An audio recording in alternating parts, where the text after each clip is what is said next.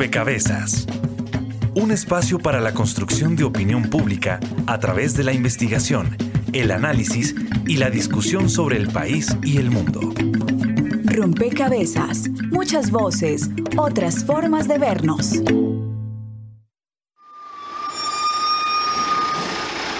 La contaminación del aire viene de muchas fuentes diferentes, como los motores de los coches que queman gasolina. Eso envía al aire sustancias químicas peligrosas. La Procuraduría lanzó una alerta por la mala calidad del aire en todo el país. Según un estudio del Observatorio Nacional de Salud, cada hora una persona muere por enfermedades producto de la contaminación del aire. Este material, así como queda impregnado en las barandas, él va a ingresar por el sistema respiratorio y muchas de las partículas van a quedar impregnadas en los pulmones. Eso es lo que provoca que tú te enfermes más que tengas que salir cubierto. Estoy muy enfermo, voy para el trabajo, traigo la incapacidad y todo me tocó ir al médico. Los seres vivos, además de para respirar, necesitamos el aire para escuchar sonidos, volar. El aire permite el vuelo de muchos animales y aparatos como los aviones. Necesito como el aire para respirar. Bueno, Eduardo, sí, estoy viendo ahí como una línea gris y es como, eso es polución, eso es contaminación. Este es el reporte que hay en vivo eh, en tiempo real sobre la calidad del aire en Bogotá. Observen que toda la ciudad está de color verde. El verde corresponde a moderado. Ahora yo les pregunto con esta imagen de un aire totalmente contaminado, ¿será que nos acostumbramos ya a la contaminación en Bogotá? El aire que respiramos nos enferma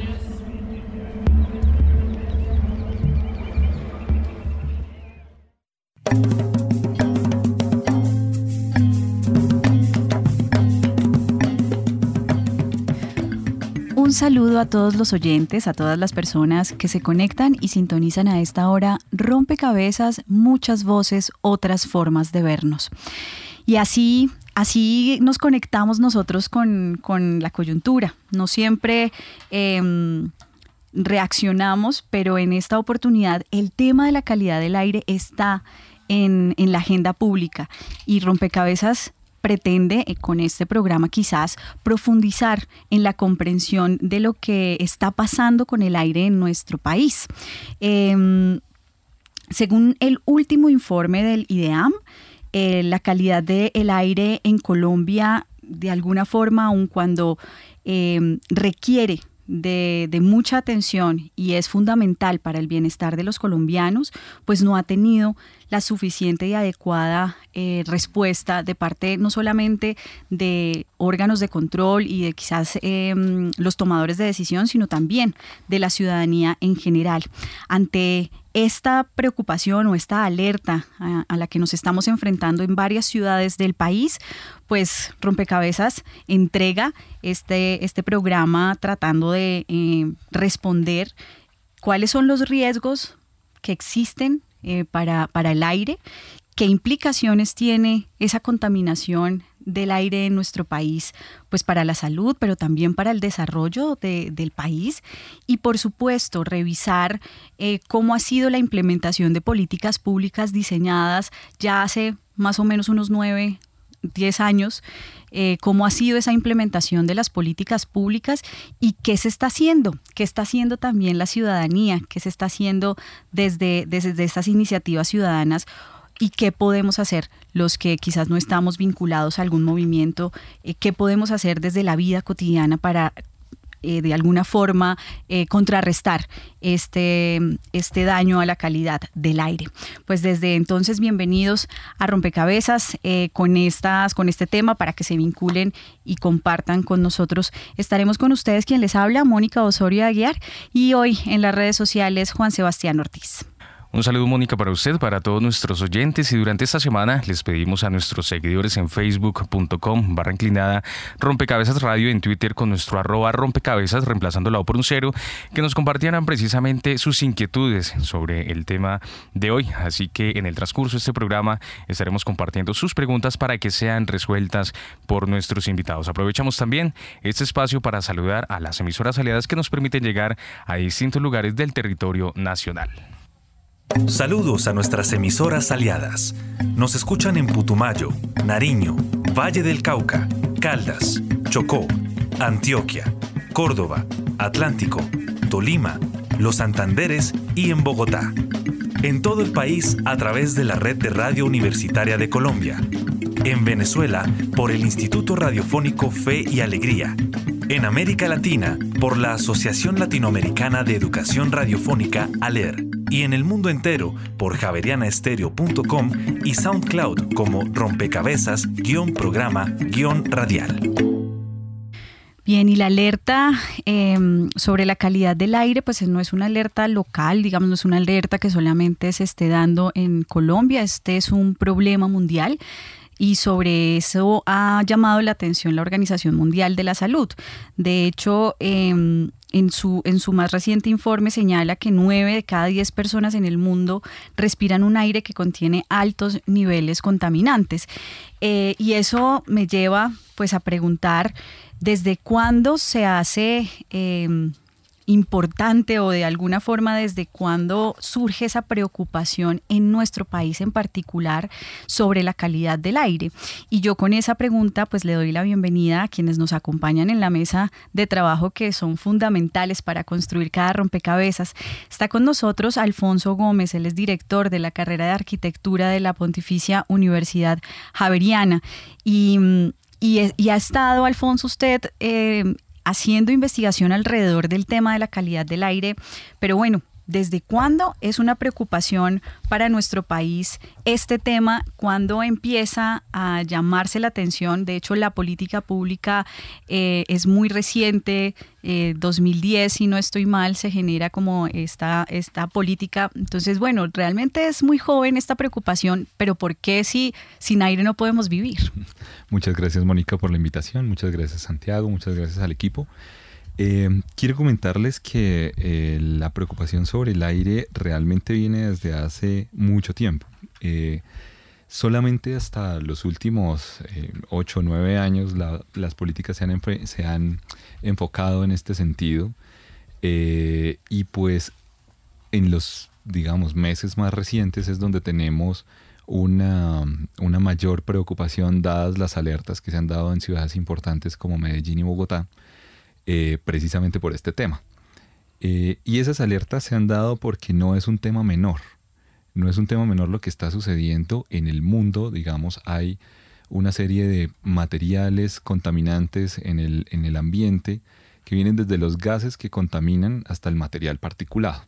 Pero en este caso particular es el material particulado el que empieza a llamar la atención porque eh, hay estaciones en diferentes partes del país y en diferentes partes del mundo que miden cómo ese material particulado se ha incrementado en la atmósfera y ha empezado a afectar la salud de las personas en unos niveles donde eh, pues es preocupante porque la salud de las personas definitivamente está llegando a niveles eh, bastante altos. según el estudio que tú citas de la Organización Mundial de la Salud, em, ha cobrado o se espera que cobren estos, estos problemas hasta 7 millones de vidas en este año en el mundo. O sea, definitivamente la calidad del aire sí es un asunto de vida o muerte, como señalaba algún reportaje, em, digamos, que ha salido en esta, en esta última, digamos, no sé, como ola mediática que hay alrededor del tema de la calidad del aire.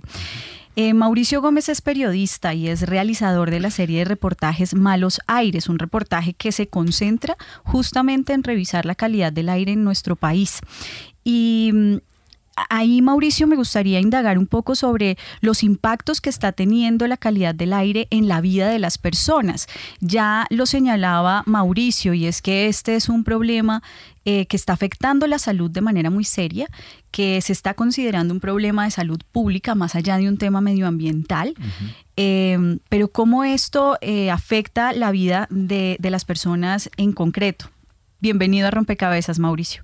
Muchas gracias, Mónica, por la invitación. Eh, bueno, pues eh, yo pienso que no nos damos verdaderamente cuenta de qué nos puede estar pasando eh, con el aire contaminado porque creo que hay todavía como demasiada información que está dispersa. No hay, no, cuando uno va a, incluso a los resultados que puede haber sobre la salud en diferentes partes de la ciudad, como en Bogotá, cuando yo estaba haciendo esas investigaciones, pues me llevé varias sorpresas que en, los sitios que hay de, la Secretaría de Salud en, varias zonas de la ciudad, eh, digamos en las zonas más contaminadas como Puente Aranda, Bosa, Kennedy, Fontibón, eh, allá los, eh, las personas encargadas de, dar esa información de qué tanto está afectando la visita a los hospitales, por ejemplo, de la gente con relación a la, a la contaminación del aire, pues dicen que no, que, a ellos no les está afectando y, lo que dicen es que tienen la misma contaminación que otros barrios de Bogotá o sectores de la ciudad que no tienen la misma contaminación que ellos. Entonces, eso queda un poco eh, sorprendido de, esas informaciones. También creo que yo no soy un, experto en ni técnico en este tema, no trataba, pero eh, hay dos factores que me hace importante que, que debería haber una información más clara.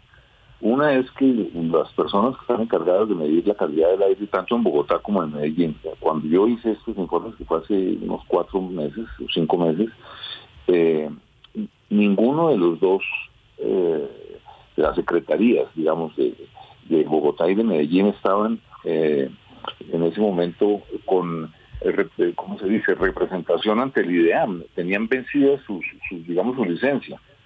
Entonces se están como manejando sin pase. Y hasta hace unos dos meses también que volví a preguntar, tampoco están eh, en este momento eh, registradas o habilitadas por el IDEAM para poder hacer esas mediciones. Entonces, eh, eso por un lado. Y por otro lado, pues unos rumores que me llegaron a mí permanentemente durante la elaboración de estos programas y era que a veces apagan los equipos de medición para que no, me decían, para que no se les dañe el promedio.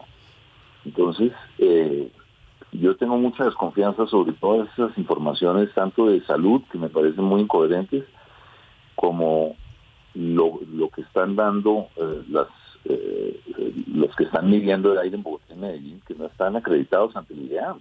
No sé si hoy estén, pero creo que eso es un proceso que no es así de fácil, no es, no es que uno de un día al otro ya lo vuelvan a, habilitar para pueda, digamos, oficialmente medir la calidad del aire, pero creo que en eso hay, un poco de, confusión y, y no hay mucha claridad.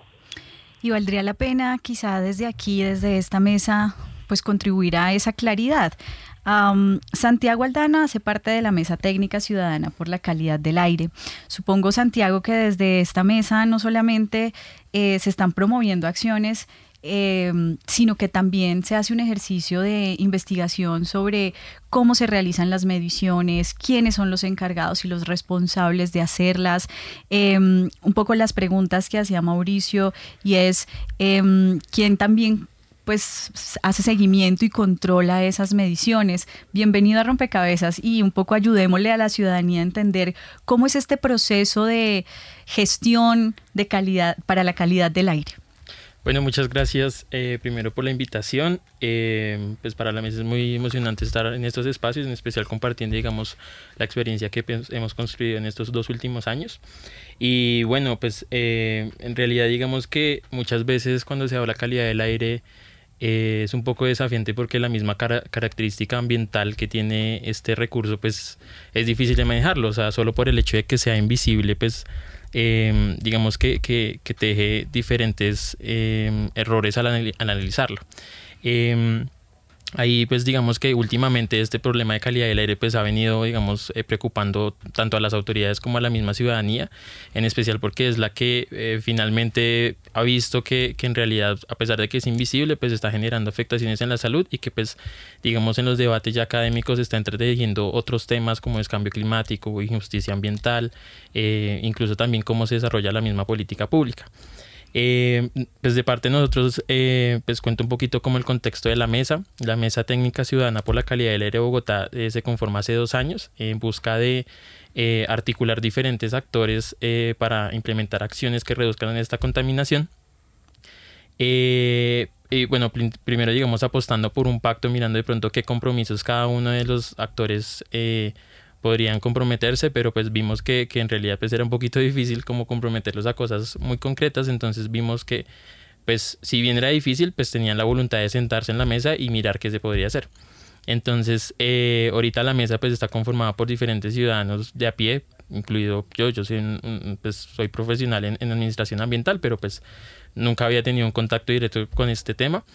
Eh, pero también están eh, algunos académicos muy grandes aquí en el país y también a nivel internacional que pues han hecho sus estudios afuera eh, de universidades como la Nacional, los Andes, la Manuela Beltrán, bueno, otras universidades y también algunos funcionarios de, instituciones públicas. Em, entonces, digamos que, que, que, cuando hemos hecho el ejercicio de analizar, digamos en el caso local de Bogotá, el tema de calidad del aire pues es un poco complicado porque en realidad em, se deben analizar, o sea, primero se debe establecer primero qué se quiere analizar. Entonces, si queremos analizar cuál es la generación, o sea, cuál es el impacto de la generación de material particulado en la ciudad, pues entonces debemos mirar cuáles son las fuentes.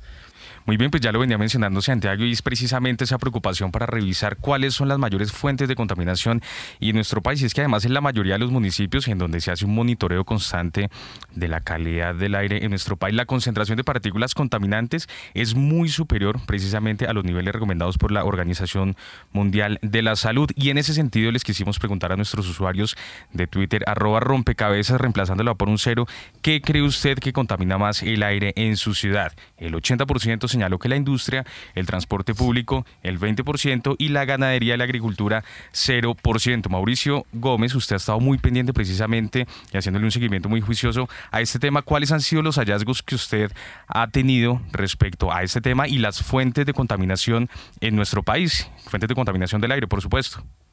Pues eh, yo en, lo que hice sobre contaminación del aire me concentré en Bogotá, Cali y Medellín.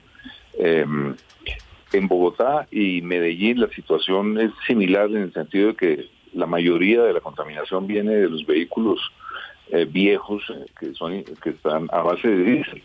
Em, eso eh, varía un poco entre Bogotá y Medellín, pero está cerca del, 50% de la, de la polución que se está produciendo todos los días. Em, Transmilenio, que, que lo vemos, pues que, es uno de los agentes contaminantes, eh, pues ha tenido la, desgracia de que no, no renovaron los buses cuando había que renovarlos, se había, dicho que los buses de Transmilenio rodarían un millón de kilómetros eh, y después habría que, había que renovarlos.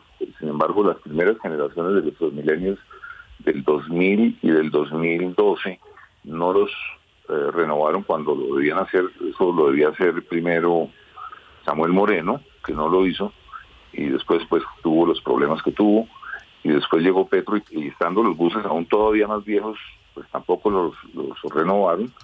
Son buses que tienen en este momento eh, un millón quinientos mil kilómetros y, esos son los que vemos eh, que están rodando por nuestras calles. Aquí en Bogotá me parece que una enorme lástima haber perdido la oportunidad de la nueva licitación y no haber tratado de hacer un esfuerzo por, por tener unos buses más limpios, ya sea a base de gas o eléctricos, pero volver a caer como caímos en, en, buses diésel que están, en este momento ya hay ciudades en Europa donde está prohibido siquiera que entren en las ciudades los, los vehículos a diésel. Entonces creo que es, una gran lástima que, no se haya podido renovar de una manera más limpia la flota de Bogotá. Em, me queda entonces eh, la pregunta, Alfonso, sobre entonces quién, quién de alguna forma garantiza que estas decisiones no sean, eh, no vayan, digamos, hacia atrás, no sean un retroceso, sino que realmente pensemos hacia adelante porque mm, ya ustedes lo han señalado en sus distintas intervenciones, em, y es que el transporte público es uno de los factores contaminantes eh, más importantes del aire. Eh, nuestra, nuestros usuarios en, en Twitter, el 20% también lo asocia. Pero entonces, ¿cómo garantizar efectivamente que se tomen decisiones pensando en la salud de los ciudadanos, pensando en, el cuidado del medio ambiente, em, en, asuntos, por ejemplo, como, como los que señala Mauricio? Pues Mauricio señala varios puntos muy interesantes porque efectivamente los camiones a base de diésel y efectivamente los vehículos que no tienen este tipo de regulaciones ambientales son de los que más generan material particulado hacia la atmósfera. Eh, yo, quiero ahí hacer una cosilla, espero no extenderme mucho, y, es lo siguiente. Resulta que el material particulado son pequeñas partículas de suspensión en el aire que son de menos de 10 micras, que es el PM10, o de menos de 2.5 micras, que es el PM2.5. Eh, estas son emitidas por los motores de los vehículos, por la industria y por la quema de madera y carbón, de acuerdo con eh, diferentes estudios que se han realizado en el mundo. En el caso de Bogotá, por supuesto, eh, la industria que está metida dentro de la ciudad es un tema eh, muy importante que contribuye a la producción de este material particulado. Y lo mismo los motores de los vehículos, toda vez que por ley no hay una reglamentación que exija que los buses tengan que tener ese tipo de eh, mecanismos de control ambiental. En Europa hay unas regulaciones muy fuertes que las llaman las Euro 5 y las Euro 6 y de muy buena fuente estoy enterado eh, que se han hecho pues modificaciones a los pliegos de licitación de camiones y de ese tipo de eh, vehículos en la adquisición para que no tengan que llegar con las Euro 5 ni con las Euro 6 necesariamente. Pero adicionalmente también los vehículos particulares, que si bien los vehículos particulares no tienen una eh, emisión tan fuerte como los vehículos de diésel, pues tampoco cuentan con este tipo de regulaciones. En Colombia le venden a uno un carro hasta sin cinturones de seguridad ni airbag. O sea, eso es como si fuera eh, un accesorio cuando son temas de seguridad. Menos hay una regulación vehicular donde digan, oiga, es que su carro tiene que emitir bajos materiales particulados, pero además un carro eléctrico es carísimo y un carro híbrido pues lo mismo y no hay dónde cargarlos. Entonces esto no es un tema solamente de si compramos más buses eléctricos o no, sino esto es un tema ya de un problema más complejo eh, que debe resolverse definitivamente desde un enfoque sistémico. Muchas personas aportando desde diferentes puntos de vista. Bien, vamos a mm, sumar una caracterización de nuestro país en términos de contaminación del aire y ver a partir de este diagnóstico, pues bueno, y de las opiniones que llegan a través de redes sociales, pues cómo, cómo, cómo vamos avanzando eh, para gestionar la calidad del aire en Colombia. La calidad del aire en Colombia en general es regular a lo largo del año, sin embargo hay una época, que es la época seca entre enero y marzo, en donde la calidad del aire está entre mala y regular. Luis Carlos Belalcázar, profesor asociado del Departamento de Ingeniería Química y Ambiental de la Facultad de Ingeniería de la Universidad Nacional de Colombia. En las grandes ciudades la calidad del aire en esta época es, eh, también entre regular y mala y hemos observado últimamente que en las regiones, en las ciudades medianas y pequeñas, especialmente en el centro, en el oriente y en el norte de Colombia, la calidad del aire también está entre regular y mala en, en esta época. Sí hay una diferencia en la calidad del aire que se respira en las ciudades y la que se respira en las rurales. En las ciudades hay siempre fuentes de emisión como lo son los vehículos y las industrias que generan contaminantes que están deteriorando la calidad del aire a lo largo del año y siempre la mantienen en estado regular. En las zonas rurales, de manera general, la calidad del aire es buena, pero en la época seca, entre enero y marzo, hemos observado que hay una fuente importante de contaminación que son las quemas y los incendios forestales que deterioran la calidad del aire tanto en las zonas rurales como en las ciudades. Según cifras del Departamento Nacional de Planeación, en Colombia se producen más de 10.000 muertes prematuras como consecuencia de la mala calidad del aire. Bogotá, una de las cuatro ciudades con mayor contaminación del aire en el país, representa un tercio de estas muertes prematuras. Según un estudio de 2018 realizado por la Organización Colombiana de Gas Natural sobre la calidad del aire, a Bogotá se suman Medellín, Cartagena y Cali como las ciudades con mayor material particulado en el aire. Hemos encontrado que la mejor calidad del aire se encuentra en el Amazonas y en la zona pacífica, mientras que la peor calidad del aire está en la zona andina, el Orinoco, y en la zona norte de Colombia. La minería y las explotaciones a cielo abierto sí generan una cantidad importante de contaminantes, especialmente de material particulado, pero los impactos que, que tienen estas emisiones son más a nivel local que a nivel regional o, o nacional. La contaminación del aire es un problema de salud pública en Colombia y en el mundo. Por lo tanto, el Estado tiene una responsabilidad muy grande para definir la política y las estrategias que se deben seguir para mejorar la calidad del aire y reducir los impactos impactos que tiene la contaminación en la salud de las personas.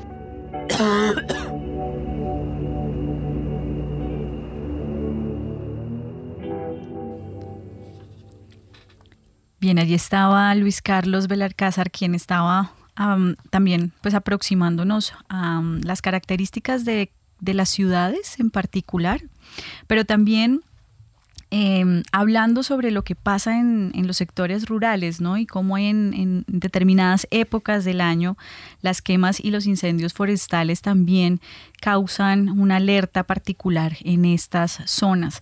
Y esto lo, lo voy a conectar con, con parte de las respuestas que nos llegaron a través de la trivia y de la pregunta que hicimos en Twitter sobre qué creen que contaminan más el aire y la ganadería y la agricultura aparecían con un porcentaje de cero. Sin embargo, en la investigación eh, hay de hecho eh, un instituto en Alemania, el Instituto Max Planck de Química, que considera que em, justamente los incendios domésticos y la agricultura son las mayores fuentes de contaminación y creo que valdría la pena eh, reflexionar un poquito más sobre esto porque nos concentramos en las ciudades y sabemos que allí está eh, quizás uno de los factores más contaminantes, pero ¿qué pasa en los sectores rurales? ¿Qué pasa en la agricultura y la ganadería? Y esto se conecta directamente pues con, Plan Nacional de Desarrollo. Em, Alfonso.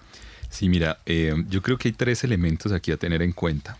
Primero, eh, quiénes son los que producen este material particulado y pues como segundo, cuáles son los elementos que nos ayudarían a bajar los índices de ese material particulado. Yo dije tres, pero pues ahí hay dos. Lo que pasa es que en el primero, quienes producen ese material particulado principalmente en las ciudades son los vehículos del transporte y la industria. Y en las zonas rurales, pues son eh, los incendios forestales, por supuesto, o las quemas precisamente para hacer la comida, la chimenea y demás, que puede que no sean muy grandes, pero sí los incendios forestales aportan mucho. De hecho, eh, la alcaldía de Bogotá, em, digamos que como factor principal identificó en las últimas dos eh, emergencias ambientales que fueron unos incendios en los llanos y en Venezuela los que trajeron todo ese material particulado hacia Bogotá. Pero entonces hay un elemento que es clave y es cómo hacemos entonces para que se reduzca el material particulado. Y allí hay dos temas muy importantes. Uno es el clima y el otro es la vegetación. Como bien lo anotaban, el clima cuando llueve ese material particulado se va al suelo y es absorbido por el suelo porque gran parte de él es carbón en suspensión en el aire.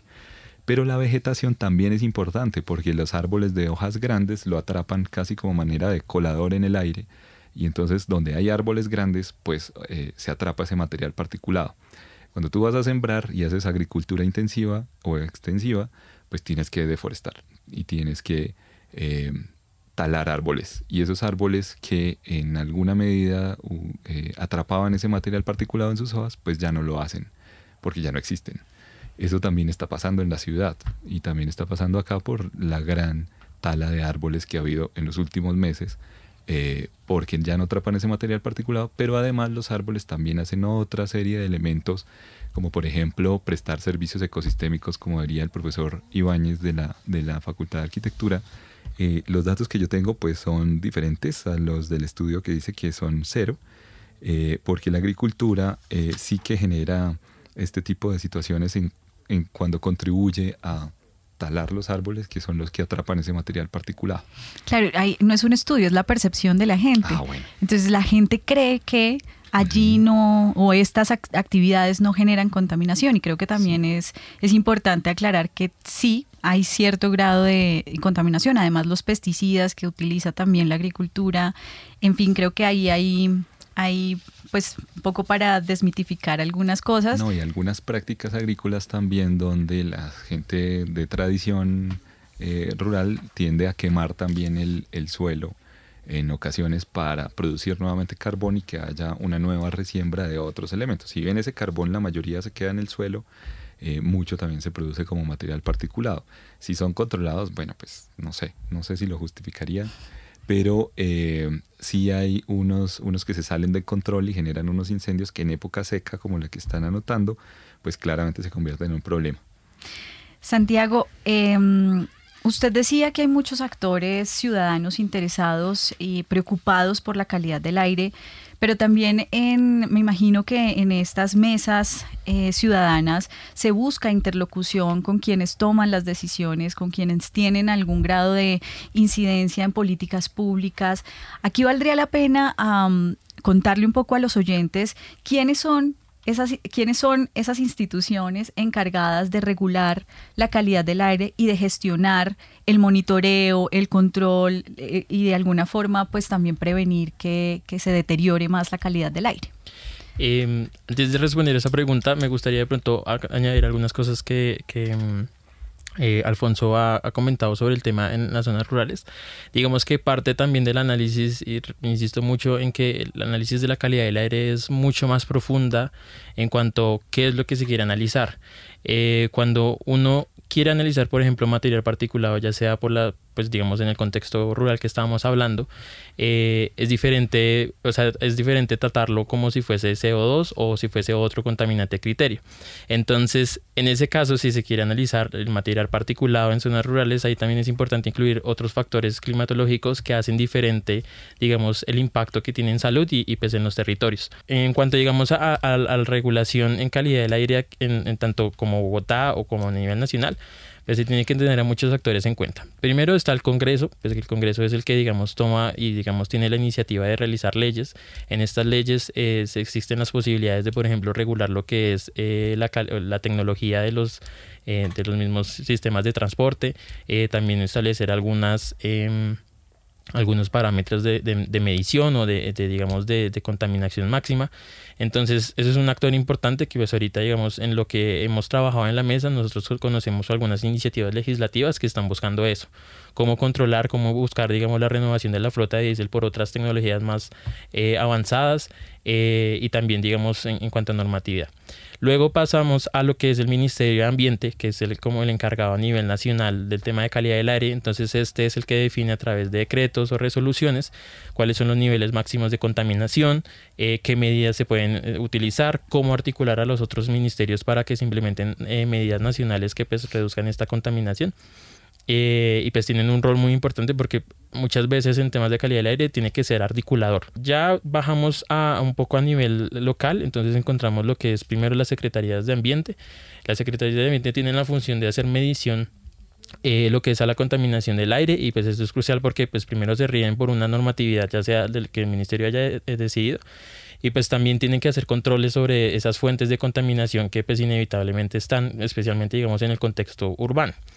Eh, a partir de eso, entonces también se une lo que es la Secretaría de Salud, pues que tiene que hacer seguimiento a la, a la, pues, digamos, a la calidad de vida de las personas, que muchas veces pues eh, pues se ha comprobado que pues en realidad, digamos en temas de calidad del aire, pues se ve que la contaminación afecta mucho a la salud de las personas generando enfermedades, ya sea eh, enfermedades respiratorias agudas o incluso, digamos por ejemplo el PM, el material particulado 2.5, eh, se ha comprobado que puede generar problemas cardiovasculares.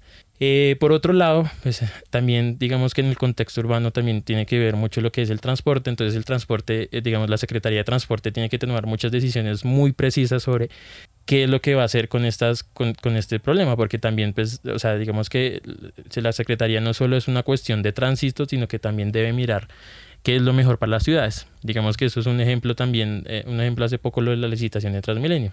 Ahí tuvo un, un rol pues preponderante digamos en, en, mirar qué se podía aportar y, mirar en qué forma se podría mejorar pues eh, diferentes aspectos de transporte que pues inevitablemente mezclan lo ambiental y también mezclan lo de salud y ya digamos bajando un poquito más, pues entonces estamos la ciudadanía, la academia, el sector privado que es crucial en temas de calidad del aire porque muchas veces como que se le echa la culpa al Estado o también digamos eh, la academia genera información, pero pues el, el, el sector privado es crucial porque son quienes están pues digamos realizando las actividades económicas que generan estos impactos.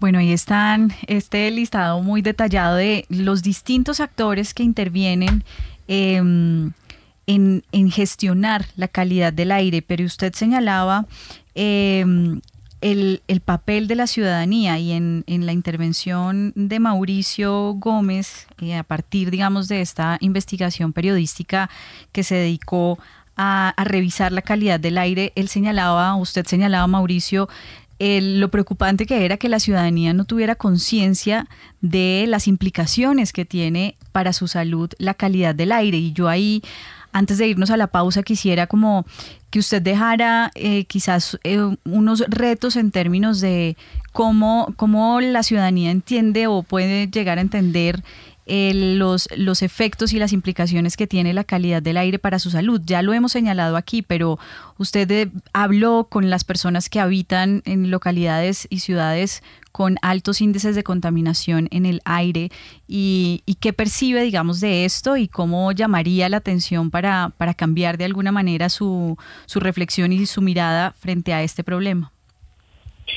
Eh, bueno, yo creo que eh, no, no hay verdaderamente estudios que, no sé por qué no, no publican los resultados que hay sobre la salud, que hubiera una campaña algo más amplia. Yo creo que la gente eh, todo peatón en, ciudades como Bogotá, Medellín y Cali, pues eh, está permanentemente aspirando eh, material particulado, pero eh, no hay campañas, digamos, oficiales informando, por ejemplo, que los tapabocas, los simples tapabocas que mucha gente los usa pensando que los puede proteger de respirar algo malo, resulta que los, los simples tapabocas no sirven de nada, según me decían los médicos, que hay que tener unos eh, tapabocas, pero que tengan un filtro, ¿no? Que logra atrapar lo que uno pueda respirar. Entonces creo que hay desde, no hay verdadera información sobre qué puede ser efectivo. Eh, ahora, yo pienso que al principio se hablaba de qué puede hacer la gente, eh, y yo pienso que en la situación en la que están las grandes ciudades en Colombia,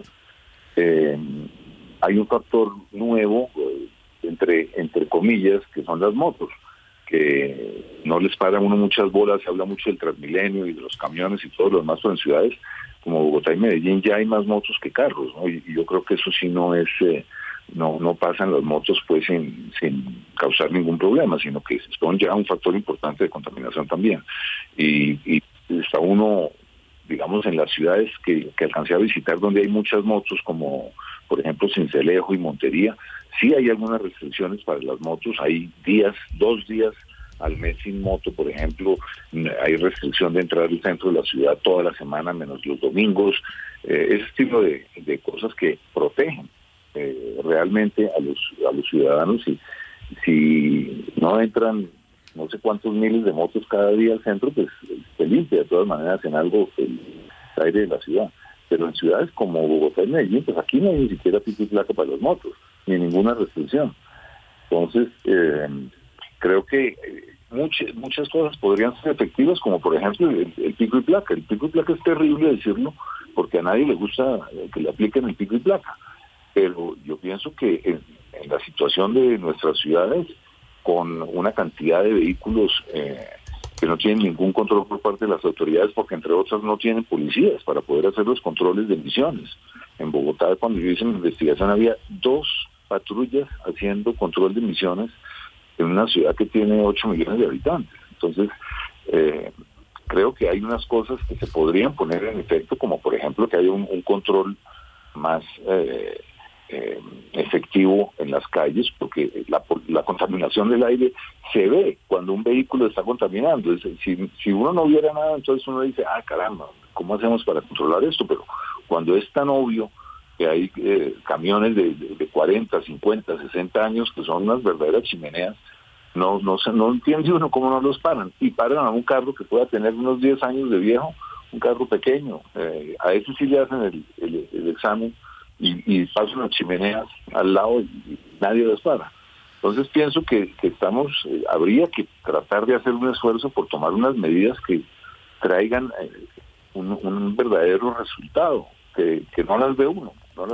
Alfonso, usted estaba pidiendo la palabra. Sí, no me demoro un minuto. Mira, es que Mauricio anota una cosa que es muy importante y es que no hay como un consenso al respecto de los estudios que se presentan y de las cifras que se presentan.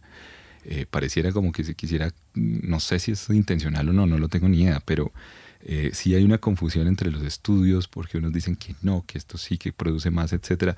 Eh, aquí sí hay una cosa, la posición biológica del aire. Por, esto es del CONAMA 10, que es el Congreso Nacional del Medio Ambiente en España, que habla de la depuración biológica del aire por medio de las plantas. Se produce por tres mecanismos. Uno de ellos se llama la deposición, que es el efecto para la, dice es el efecto más importante para la reducción de material particulado del aire ambiente. Entonces hay estudios de todas clases eh, pero lo que sí es cierto es que inclusive hay estudios que eh, no son concluyentes acerca de si el material particulado PM2.5 es de verdad tan nocivo como dicen otros estudios. Entonces es como una serie de confusión. Lo que sí es cierto es que eh, si ese material particulado de PM2.5 llega a los pulmones, se va a los alvéolos y lo absorbe el cuerpo, pues ya dependerá si la partícula es asbesto, carbón, no sé, un fungicida, etcétera, lo que le puede afectar a uno, ¿no? Entonces, eh, pues esa es como, como una anotación que quería hacer. Claro, y más allá de, mm, de, de las eh, tensiones entre las distintas miradas que tengan las investigaciones, lo cierto es que la calidad del aire afecta directamente la salud y que la vida está en riesgo en la medida en que no prestemos atención y medidas eh, efectivas para gestionar de una mejor manera eh, este, esta contaminación del aire. vamos a hacer una pausa en Rompecabezas y ya volvemos. Están escuchando Javeriana Estéreo, sin fronteras. Bitácora es investigación, creación y análisis. La gente no habla tanto del canto lírico cuando uno está joven. Para mí, lo que me empezó con ese interés fue la parte de los idiomas. Y una de las líneas de trabajo que tenemos es explorar la relación entre funcionamiento mental y el desempeño que tenemos los humanos en estas tecnologías nuevas. Todas esas personas, pues casi 120 personas, que pudieron haberse salvado si hubiéramos tomado o hubiéramos hablado sobre el tema de donación. Bitácora, de lunes a jueves de 8 a 9 de la noche por Javeriana Stereo. Están escuchando Javeriana Estéreo, sin fronteras.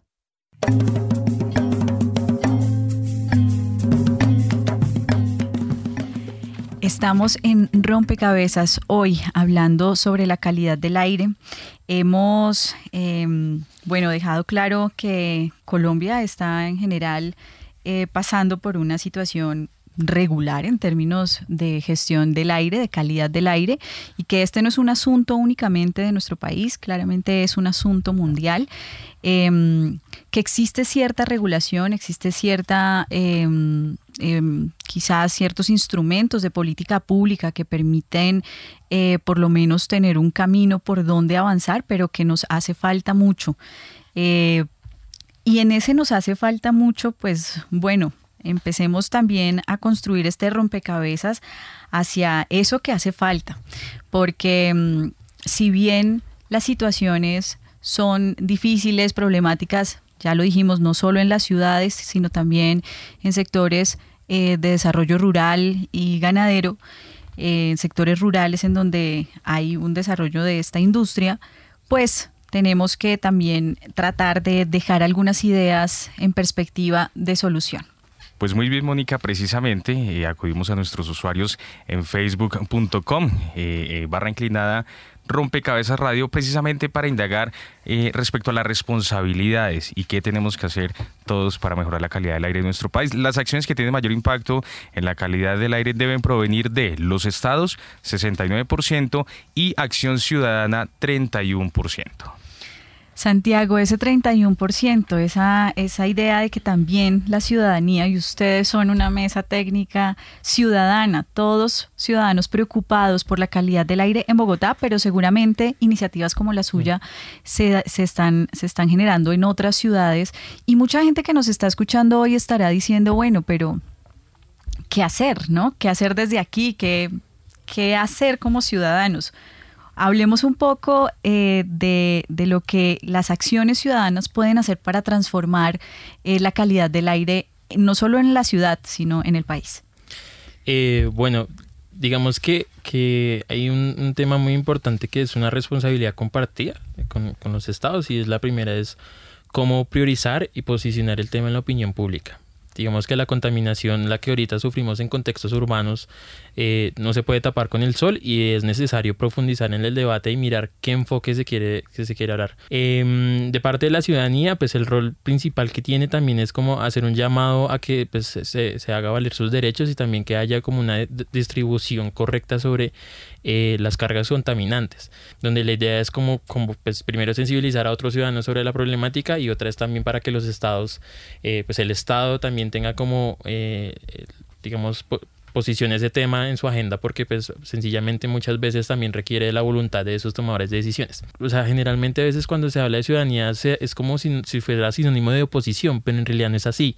Hay ciudadanía muy informada, muy preparada, que, que en realidad trabajan estos temas ya sea de una forma eh, personal por un interés o también desde sus diferentes roles como, no sé, académicos o funcionarios que tienen muchas propuestas y que en realidad, pues, digamos, pueden aportar a, esos debates y a tomar decisiones correctas. La realidad, digamos, de Bogotá, las de Medellín, las de Cali, pues están a veces están más, más que claras. Eh, de hecho, también hay que mirar ese trabajo de cómo poder aclararlas en otros territorios que muchas veces se ven invisibles. Por ejemplo, Bucaramanga, Pereira, eh, son otras ciudades que tienen unos, pues al parecer, tienen como altos índices de contaminación, pero pues esto no, no resulta en la opinión pública y tampoco pues en las prioridades de, del gobierno. Eh, también hay otra parte, digamos, de, parte de la ciudadanía, es la parte de, de sensibilizar en cuestiones como de los impactos que se generan eh, y también de ser parte de la solución. Por ejemplo, eh, si bien em, pues sabemos que, el impacto, por ejemplo, del, transporte público es alto aquí en Bogotá, pues también tomar una decisión de, por ejemplo, tomar la bicicleta y usar, medios de, alternativos de transporte, pues eso igualmente siempre va a aportar, o sea, siempre uno más uno va a ser dos, entonces eso siempre es útil en, el contexto local. Eh, y, y, sí, y pues en realidad, digamos, el, el, espacio de la Mesa Técnica Ciudadana de Bogotá es un ejercicio muy interesante porque también ha sido replicador. De hecho, el año pasado nosotros hicimos eh, con la Fundación Bol y con otras organizaciones locales eh, el primer encuentro ciudadano por la calidad del aire. Y de ahí surgió la Red Nacional de Calidad del Aire. Ciudadanos que están en Manizales, en Medellín, en Cali, Barranquilla, Bogotá, eh, trabajando estos temas desde el activismo, pero también desde la incidencia y tratando de acercarse a estos tomadores de decisiones para poder solicitarles que de verdad priorizan este tema de calidad del aire. De hecho, recientemente se está gestionando una estrategia de incidencia para que eh, se, se, fortalezcan ciertos puntos que el Plan Nacional de Desarrollo está tratando de calidad del aire.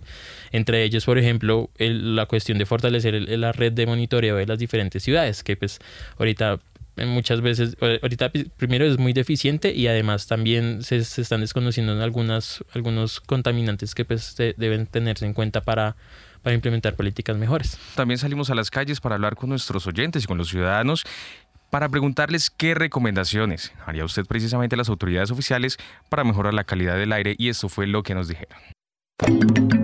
Eh, pues bueno, primero pues crear la cultura de pronto la que se maneja en Europa y en otros países, de empezar a, eh, empezar a hacer reciclaje, también pues eh, hacer un llamado y que haya leyes más estrictas en cuanto a las fábricas.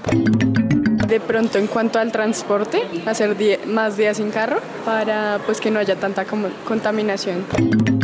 Eh, yo siento que debe haber una regulación en principalmente como en el transporte público porque por lo que he visto es los que más como gases producen en la combustión entonces todas esas bucetas como no oficiales deberían entrar como en un, en un control. Bien, pues ahí estaba, controla el transporte público, pero quizás desde aquí, desde la mesa, en estos últimos minutos que nos quedan, podamos tejer también algunas recomendaciones eh, que ya se han venido dando a lo largo del programa, pero quizás unas fundamentales. Eh, entonces, pues empecemos con Mauricio. ¿Cuál sería su recomendación fundamental para tener en cuenta eh, la gestión del aire y mejorar la calidad del aire de nuestro país? Eh, pues eh, yo creo que en las ciudades, en las grandes ciudades, pues ese material particulado que viene del diésel, yo pienso que Ecopetrol debería hacer un esfuerzo para producir un diésel más limpio. En este momento el diésel más limpio se lo están dando a Medellín, que logró firmar un acuerdo con Ecopetrol para tener el, el diésel más limpio del país. Pero ese diésel, el más limpio del país, debería ser suministrado en todo el país y no solamente en Medellín pienso que ahí pues ahí habría algo eh, importante y efectivo para que se bajara la contaminación del aire. Si Ecopetrol produjera un diésel más limpio. Y en ciudades como Medellín, Medellín tiene un problema que no tiene Bogotá, y es su, donde está metido la ciudad. Está rodeada de, montañas y hay días que la cosa se pone muy crítica porque no, no se mueve el aire no se mueve para nada, entonces se queda acumulada toda la, toda la polución en la ciudad. que allá por lo menos, bueno, pidieron auxilio en el sentido de que les den un diésel mejor. Y a diferencia de Bogotá, allá, por tener este problema topográfico, han hecho unos esfuerzos muy grandes en cambiar los buses diésel a buses a gas, cosa que aquí en Bogotá pues todavía no se ha hecho y en Bogotá seguimos pues con el desastre de los terminales viejos y el ese, ese ITP provisional que es una, locura, pues cada vez son verdaderas chimeneas eh, que estamos condenados a soportarlos hasta cuando lleguen. Vengan los nuevos buses, quién sabe cuándo vendrán. Bien, pues un llamado entonces directo a Ecopetrol, pero también a, mm, no sé, administraciones distritales para que de alguna forma regulen eh, la generación de gases contaminantes. Santiago, su recomendación para mejorar y hacer más conciencia sobre la gestión y la calidad del aire. Eh, bueno, quiero retomar un punto que decía Mauricio y es en cuanto al tema de Ecopetrol. Ecopetrol eh, sé de primera mano y de fuentes eh, oficiales que en realidad está haciendo un esfuerzo gigantesco para pasar, digamos, para ofrecer eh, un mejor combustible em, a, digamos a la ciudad. Ahí el problema es en realidad la tecnología la que está recibiendo. O sea si usted tiene un muy buen combustible pero tiene una tecnología muy vieja pues obviamente no van a ser compatibles y pues efectivamente se va a generar una mayor contaminación entonces ahí eh, es importante digamos tener en cuenta eso frente a, digamos a las soluciones pues es claro que pues primero hay que hacer una renovación de lo que es el transporte público y el transporte de carga en el contexto por ejemplo de Bogotá que es crucial por ejemplo, en el transporte de carga aún hay tecnologías que es menos de Euro 1, o sea, es buses muy viejos que en realidad están contaminando mucho y que en realidad pues, son la principal fuente de contaminación acá. Eh, y también pues mirar la forma como se pueden hacer una transición a tecnologías más limpias en el sentido de que pues bueno tuvimos la, la oportunidad de, este, de licitación hace poco de Transmilenio de la, de la fase 1 y 2 y pues en realidad a pesar de que no era lo que esperábamos de parte de la mesa porque en realidad pues esperamos un poquito más de compromiso frente a, reducir el diésel y buscar otras alternativas pues digamos que los cinco patios que se estaban en, en, licenciamiento pues tres fueron a gas y dos fueron a, a diésel. Entonces pues esto es un avance también importante para la ciudad, pues en especial para los, a, los años que vienen. Eh, también tener en cuenta, digamos, eh, los retos que se vienen para la ciudad, por ejemplo, lo que es la implementación de ley ITP, total la renovación de todos esos buses que aún siguen siendo, o sea, el provisional se quedó eterno. Eh, y entonces también es importante mirar ese, ese tipo de, de, formas de cómo se va a lograr, porque pues el sistema está en quiebra, qué incentivos se debe buscar el, el, el, gobierno para poder digamos, a hacer esa transición, no solo tampoco en, no solo en Bogotá, sino que también en otros territorios, pues que, que se lleguen a algunos buses pues, emitiendo muchos contaminantes. Em, y también pensarnos eh, si, por ejemplo, el pico y placa para los automóviles particulares verdaderamente es efectivo. O sea, en un contexto de pronto en Medellín, que pues si los, los carros son los que de pronto aportan un poco más que aquí en Bogotá, pues sería chévere que hicieran un pico y placa de pronto para eh, transporte en carga, que, que eso sí son los que contaminan, o crearse unos modelos más estratégicos de logística, porque pues los de carga digamos que son los que surten de muchas cosas, muchos insumos a la ciudad, pues pensarse unas medidas de logística más, más avanzadas.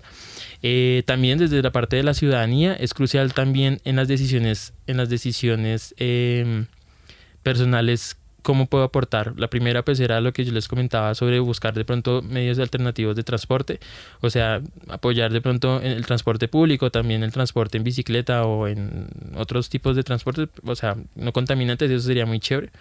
Eh, y otra también es las decisiones personales que uno toma, por ejemplo, de escoger unas rutas que sean las menos contaminadas, o sea, es preferible de pronto irse por la 30 que esto, por ejemplo, por la Caracas. O sea, esas son decisiones personales que pueden aportar primero a que uno no se enferme y segundo, pues también pueden aportar la movilidad.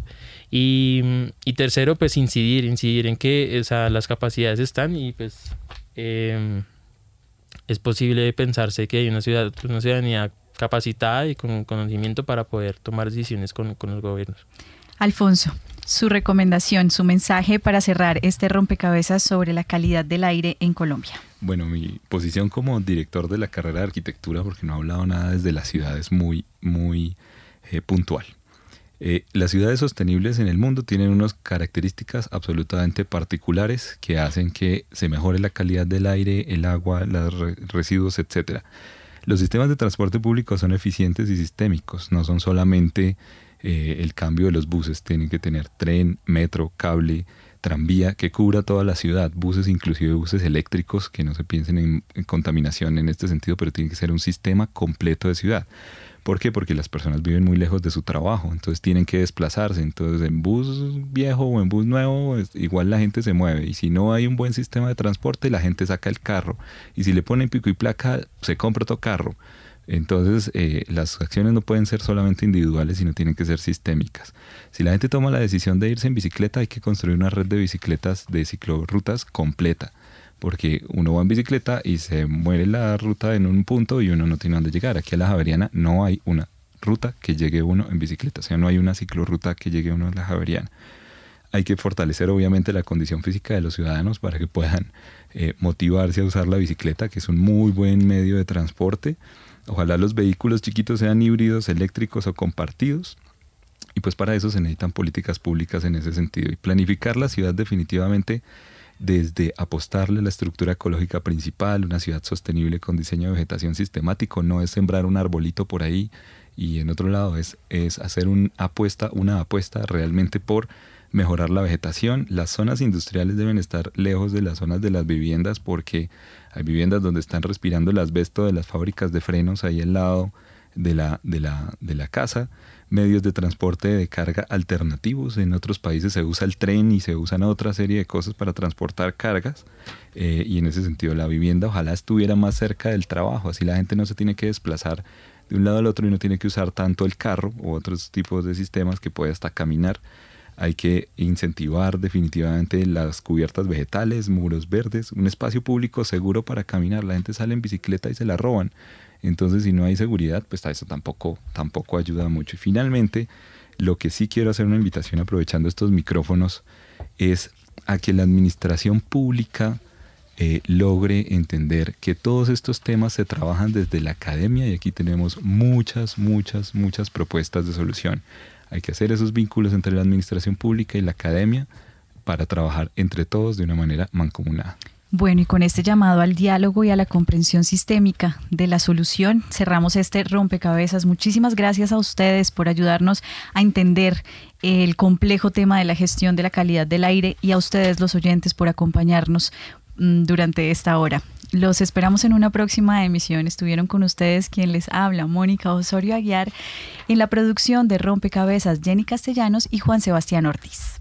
Rompecabezas una producción del CINEP, Programa por la Paz, la Pontificia Universidad Javeriana y la emisora Javeriana Estéreo 91.9 FM. Rompecabezas, muchas voces, otras formas de vernos. Los paisajes sonoros de Rompecabezas cuentan con audios tomados de distintas fuentes. Para conocer el origen del material, diríjase a www.cinep.org.co.